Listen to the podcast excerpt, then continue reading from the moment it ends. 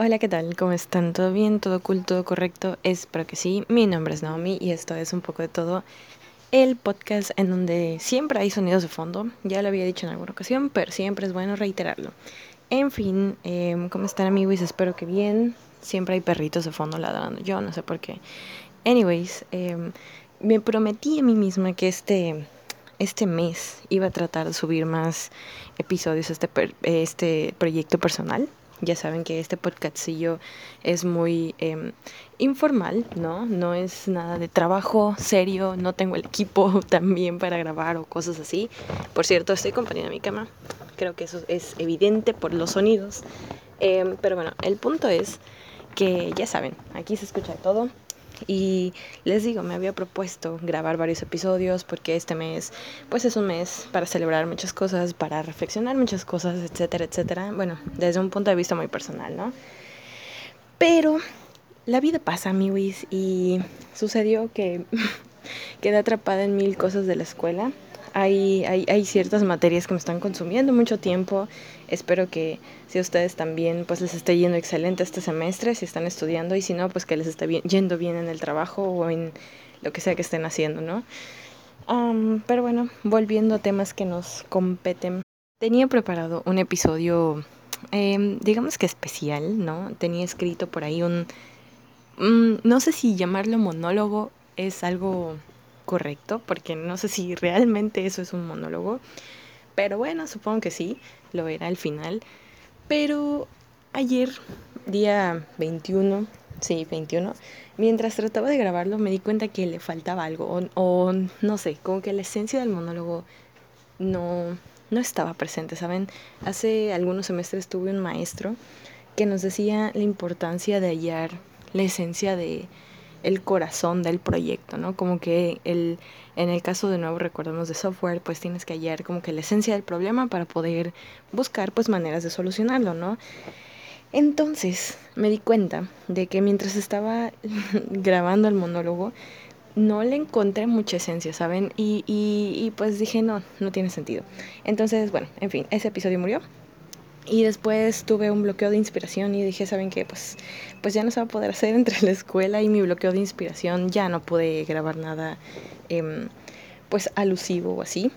Sin embargo, eh, creo que, bueno, más bien que alusivo, algo como un poco más preparado, ¿saben? Pero bueno, hace unos segundos estaba yo leyendo mi libro. Ya saben que llevo como ocho vidas leyendo y recomendando el de Mark, Mark algo y bueno, el punto es que estaba leyendo esta parte de que la autoconciencia es como las capas de una cebolla, ¿no? Y hacerse estas preguntas y cuestionamientos.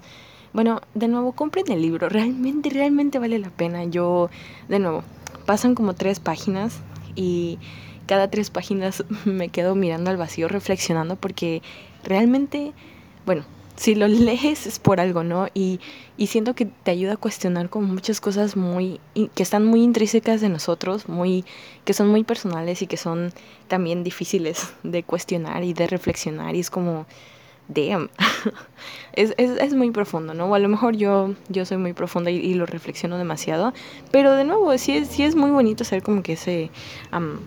retrospectiva en la vida y en, en, una, en una misma, un, un mismo eh. Pero bueno, el punto es que después de eso estaba yo pensando y así es como llegué a grabar esto, ¿no? El punto es de este episodio que quería hablar de, de algo muy importante, ¿no? Algo que creo que hmm, la mayoría de ustedes oyentes, al menos mis oyentes concurrentes que en realidad creo que son las mismas personas que están en mis close friends y conocen de mi vida personal, personal un poco más privada, ¿saben? Porque tampoco es como que tenga muchos secretos por ahí guardados, ¿no? Pero bueno, el punto es que quería hoy hablar de ciertas diferencias que existen en la vida, ¿no? Ya sabemos que vivimos en esta sociedad en donde pues las diferencias desgraciadamente están muy marcadas, ¿no? Y algunas diferencias están muy mal vistas. Y claro que sí, aprovechando el mes, el concepto del mes, vamos a hablar sobre justamente las diferencias de que existen en el amor, ¿no? Creo que yo ya había hablado sobre este concepto tan abstracto. ¿Qué calor hace? No puede ser. O a lo mejor estoy sudando de los nervios, ya no sé. Digo, datazos que no necesitaban saber, pero que ahora saben. El punto es que quería hablar, ¿no? De este tema tan, de nuevo, abstracto, del cual ya habíamos hablado, habíamos dicho que al final no importa cuánto hable la gente del amor, ¿no? Para, creo que para cada persona en el mundo tiene un concepto muy diferente de lo que es el amor, ¿no? Puede ser un concepto muy bonito, un concepto tal vez burdo, ¿no? Un concepto que tal vez no para nosotros signifique como, ay, es, es en serio, o sea, esa es tu definición del amor, pero al final para cada persona es distinto, ¿no? Y se expresa de maneras distintas y se, se percibe de maneras distintas, ¿no? Algo que para mí puede ser un gran gesto como, no sé, el que me regalen una pluma, lo cual realmente aprecio mucho, ¿saben? Yo soy muy feliz con que me regalen hasta un borrador, porque me gusta, soy una señora y colecciono cosas de papelería.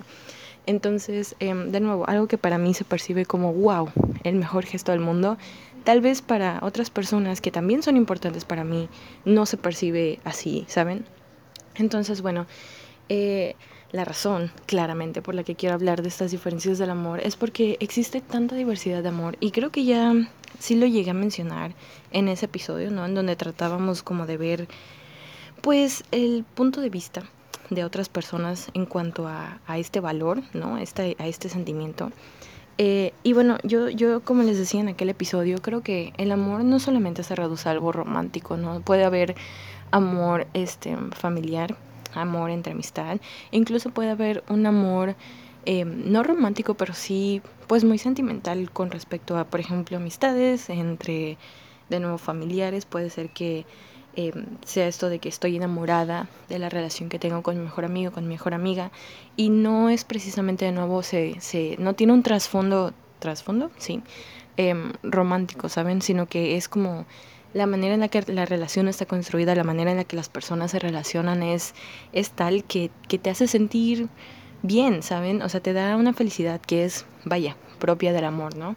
Entonces, de nuevo, creo que hay muchas variedades, mucha diversidad afortunadamente en mi, en mi familia este, hay bastante diversidad de amor, ¿no? Y no solamente de nuevo se reduce al, al romántico o al familiar, sino también este, pues entre otros tipos, ¿no? Y algo que, fíjense, yo, yo, yo agradezco y reconozco como este, pues este privilegio y también siento que es como que esta fortuna, bendición, no sé si quieren creer en ello, este, de haber crecido como en una familia, bueno, más bien en una familia, ¿no? En donde afortunadamente, de nuevo, estos privilegios, en donde mi papá y mi mamá nunca me impusieron como em, roles de género, al menos no tan marcados como para que yo en estas en estos días diga como, ay no, pues rosa niño, digo, rosa niña, azul niño, ¿no? Y, y, tampoco como para que me diera miedo jugar cosas que no eran propias de las niñas, ¿no? O propios de los niños, sino que era como un juguete, lo quiero, eh, si se puede, se compra, si no, se puede, pues no se compra. Y yo era feliz jugando con mi carrito control remoto, ¿no? Y yo era feliz jugando con mi Buzz Lightyear cuando, qué raro, era ver una niña jugando con cosas que no fueran Barbies o... o Little Pet Shop, ¿no? que en ese entonces era muy popular, que sí tengo, sí me gustaba bastante, por cierto. Em, había una amiga, saliéndome un poquito off topic, que en la primaria tenía como un avioncito de, de estos animalitos. Ay, estaba increíble, me gustaba muchísimo, ¿no? Pero bueno, siempre tuve una guerra con esto, ¿no? Porque, pues claro, eh, siempre he tenido un conflicto con el rosa justamente por los estereotipos y los roles que se nos imponen a las niñas desde chiquitas, que es como, es que te tienen que gustar el rosa, es que te tienen que gustar las Barbies y jugar a la mamá y a la cocinita y todas estas cosas em, absurdas, ¿no? Y propias de la era del caldo. Pero bueno, este, el punto es que les digo, afortunadamente en mi familia eso, eso, eso no pasaba, ¿no? Y tampoco en el concepto del amor, tampoco se me, se me em, encasillaba, ¿no?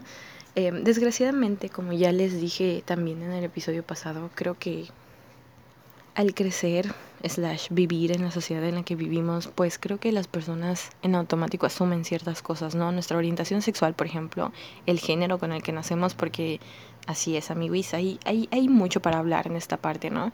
Pero bueno, el punto es que esa parte de asumir es justamente la que al final pues nos termina encasillando, ¿no?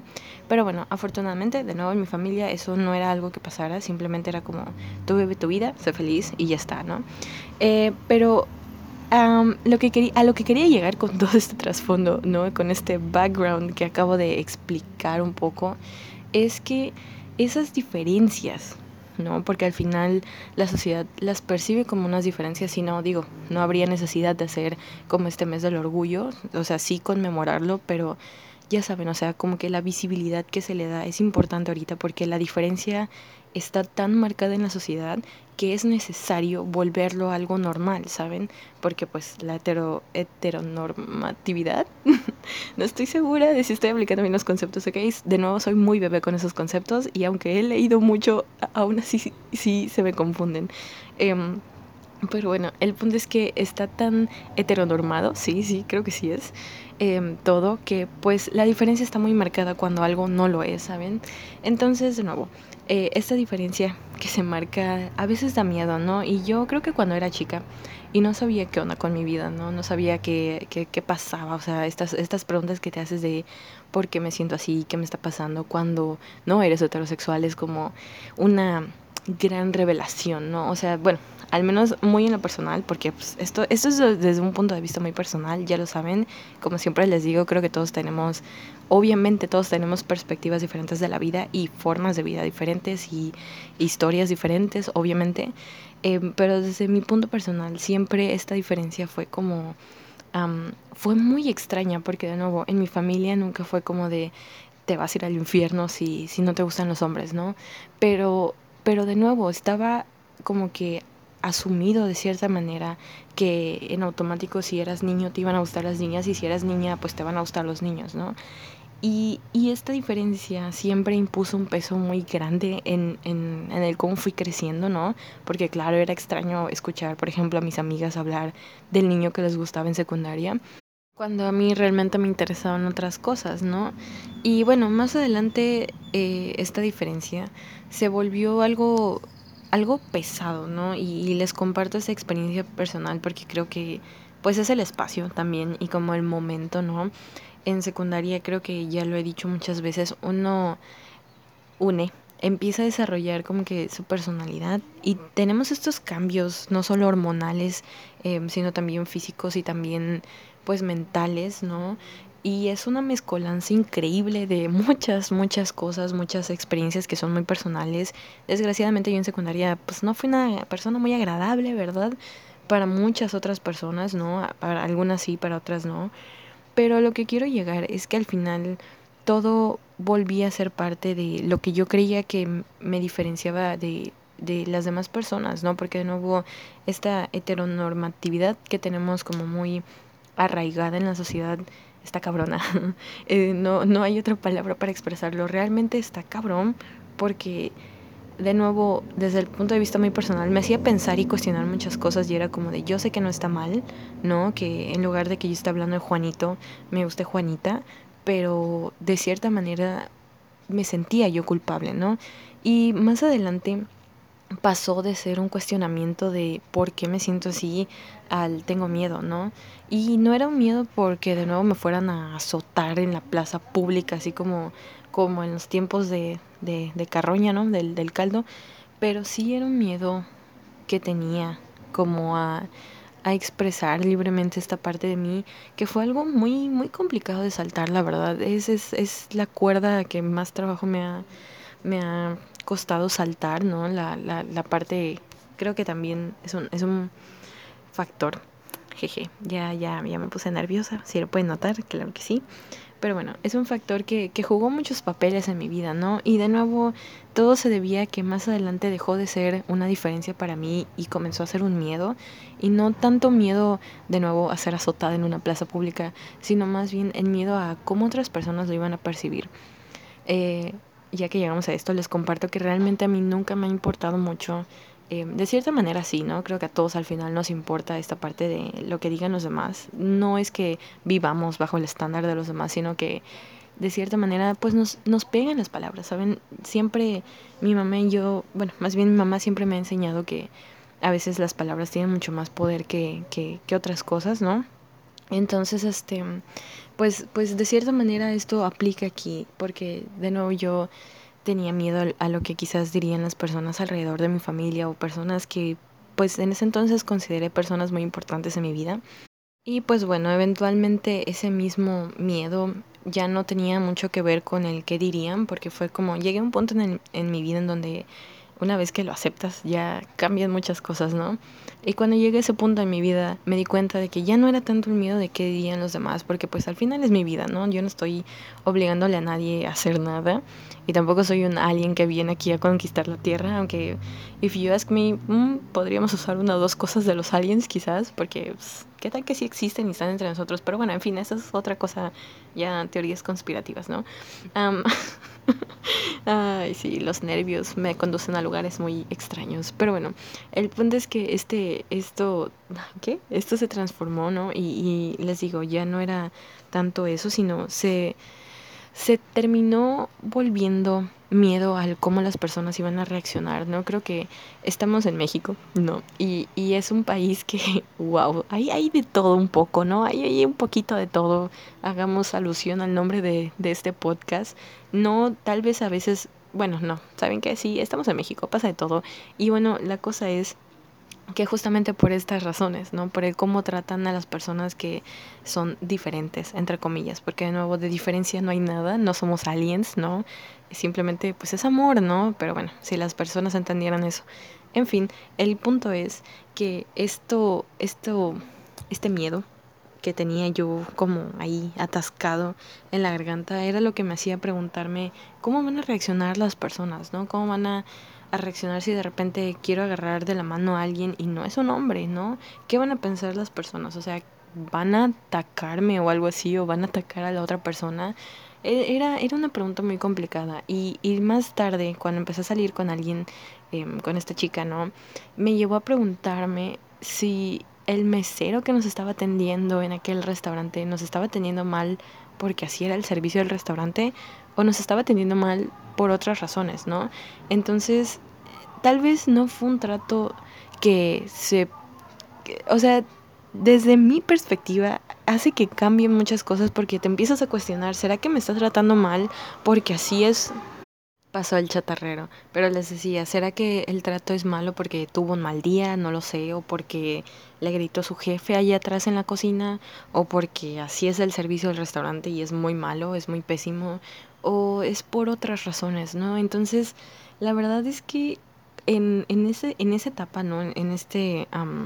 pues sí, en esta etapa en donde estuvimos saliendo, eh, me di cuenta de, de, que ya el miedo se transformó y era como de, al final yo no voy a dejar de vivir mi vida, ¿no? Yo no voy a dejar de, de ahora sí que perseguir ese tipo de amor simplemente por el qué van a decir las personas o cómo van a reaccionar las personas.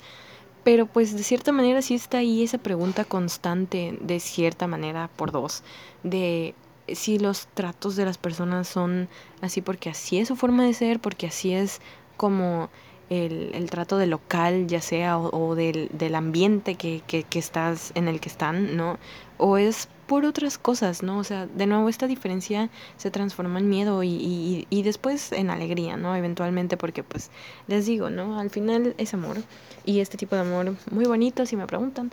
Eh, bueno, me imagino que la mayoría de aquí tiene mucho más experiencia romántica que yo um, de mis, de mis de las personas que están escuchando esto. Pero, pero bueno, el punto es que qué bonito sentirlo, ¿verdad? Un corte comercial solo para expresar eso y apreciar que el amor romántico es bonito cuando, cuando es correspondido y, y, cuando es sano, ¿saben? Es, es bonito.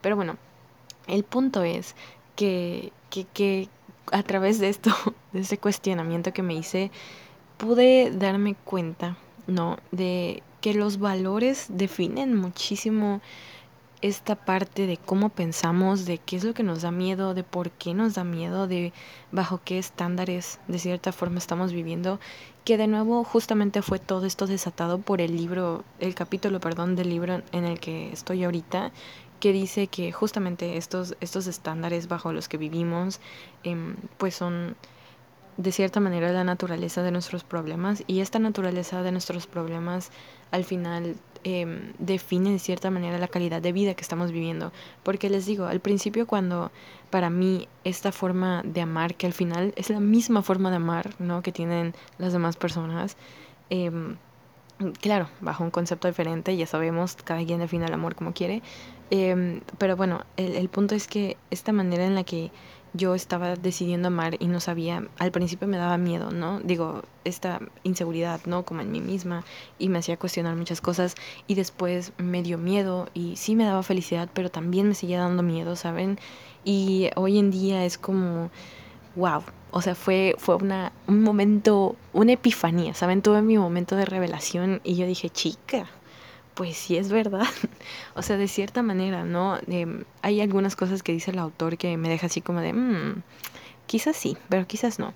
Pero el cuestionarse estas preguntas, eh, cuestionarse esas preguntas, hmm, bueno, el hacerse estas preguntas realmente me hizo ver como que esa evolución que tienes. De nuevo, creo que todo al final vuelve a reducirse a estas creencias del año de piedra que tiene la sociedad muchas veces, muchas cosas, muchos problemas em, sociopolíticos que existen hoy en día, creo que se reducen a, a conceptos culturales, a, a, una cultura más bien que la sociedad ha definido a lo largo de miles de millones de años, ¿no? Ya este, en donde pues todo tiene que ser de la manera en la que tiene que ser, ¿no? Y todo tiene que estar perfectamente organizado en una cajita, pero, oh sorpresa, somos humanos, somos seres cambiantes por naturaleza, digo, el mundo está en constante cambio, ¿no? El, el segundo que acaba de pasar ya no es el mismo que está pasando justo ahora, entonces, eh, pues hay que movernos con él, si nos quedamos atrás, que ya estamos muy atrás de él, eh, pues eventualmente no vamos a llegar a ningún lado, pero bueno, ya saben, eh, realizar como que estos cambios en la sociedad sí está muy cabrón, aunque yo creo que si seguimos nadando, como dicen en Nemo, nadaremos, nadaremos, eh, sí podemos llegar a, a librarnos de esta red en la que nos quieren atrapar casi casi. Es una gran analogía considerando que, eh, que pues es verdad al final, ¿no? De nuevo nos quieren meter en estas cajas ya como que predeterminadas, predefinidas y es como chica. Ahí no, ahí no entro, ¿no? Pero, pero bueno, solo quería contarles como que esta reflexión muy personal que estaba haciendo de nuevo a raíz de ese capítulo del libro y pues también haciéndome estas preguntas que no son fáciles, ¿no? A veces cuestionarse las creencias que tenemos y las, la cultura con la que nos han crecido y, y, y otras cosas por ahí es complicado porque de nuevo, el cuestionarse todo esto, pues es prácticamente cuestionarnos como que casi casi nuestra existencia, ¿no?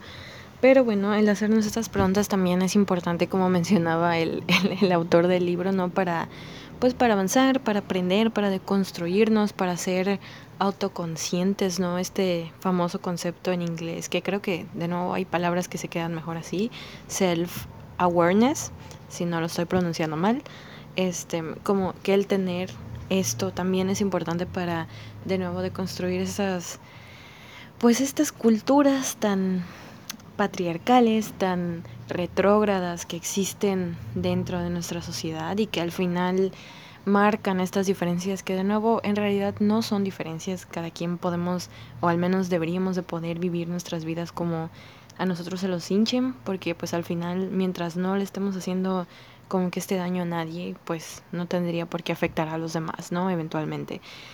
Y bueno, ah, ah, antes de que, si es cierto, ya eh, lo, lo corte, solo quería mencionar que me da mucha, no sé, me causa como que conflicto un poco que en el Pride Month todas las empresas son así de que súper inclusivas y que no sé qué, y todos sus logos son así, la, la bandera del Pride y que no sé qué, y ya se pasa junio y ya, ya se les olvidó, ¿no? Todo como que sus políticas de, de inclusión y sus políticas del orgullo que tienen ahorita es, es muy ah, es muy hipócrita de su parte pero bueno, al menos supongo que de cierta manera dan difusión.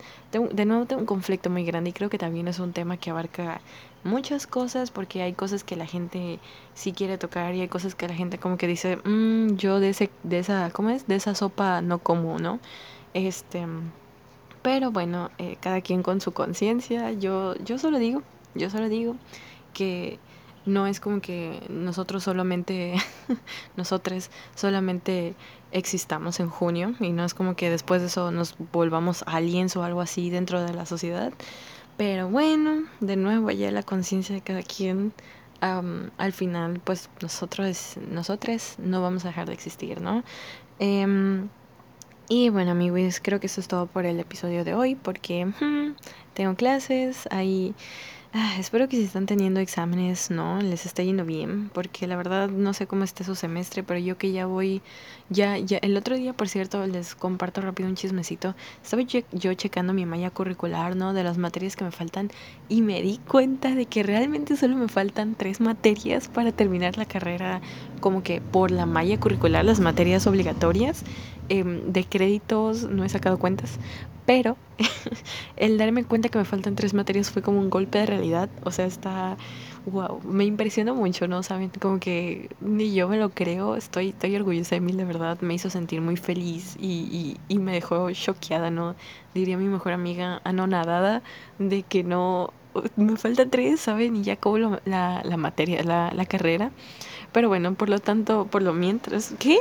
Por mientras, ya no sé qué digo, por mientras el semestre me está dando una muy buena sacudida contra el suelo, me están usando como trapeador, pero bueno, se hace lo que se puede y, yo creo que todo va a salir bien. Esperemos que sí sea. En fin, em, les deseo lo mejor. Realmente les mando un abrazo eh, y, y, pues que todo salga bien con sus materias. Y si están trabajando, pues que todo vaya bien en el trabajo, que todo fluya cool, ¿no? Como siempre les digo, este, creo que, como siempre les digo, ya, ya me iba a despedir. No, no, solamente quería decir que en recomendaciones semanales tengo una playlist. La voy a dejar en el Facebook como siempre. Em, yo creo que la voy a linkear ya a mi perfil de Twitter también. en donde estoy añadiendo como que estas recomendaciones semanales que deja Spotify o simplemente joyitas que me encuentro ahí en mi biblioteca y que luego me da por escuchar, pero como las tengo tan escondidas por ahí entre playlists y, los me gustas que tengo, eh, pues ya, no, no, me acuerdo que existen, ¿no? Pero ahí se las voy a dejar en el Facebook. La verdad no es por nada, pero tengo muy buenas canciones en esa playlist, muy, muy buenas canciones.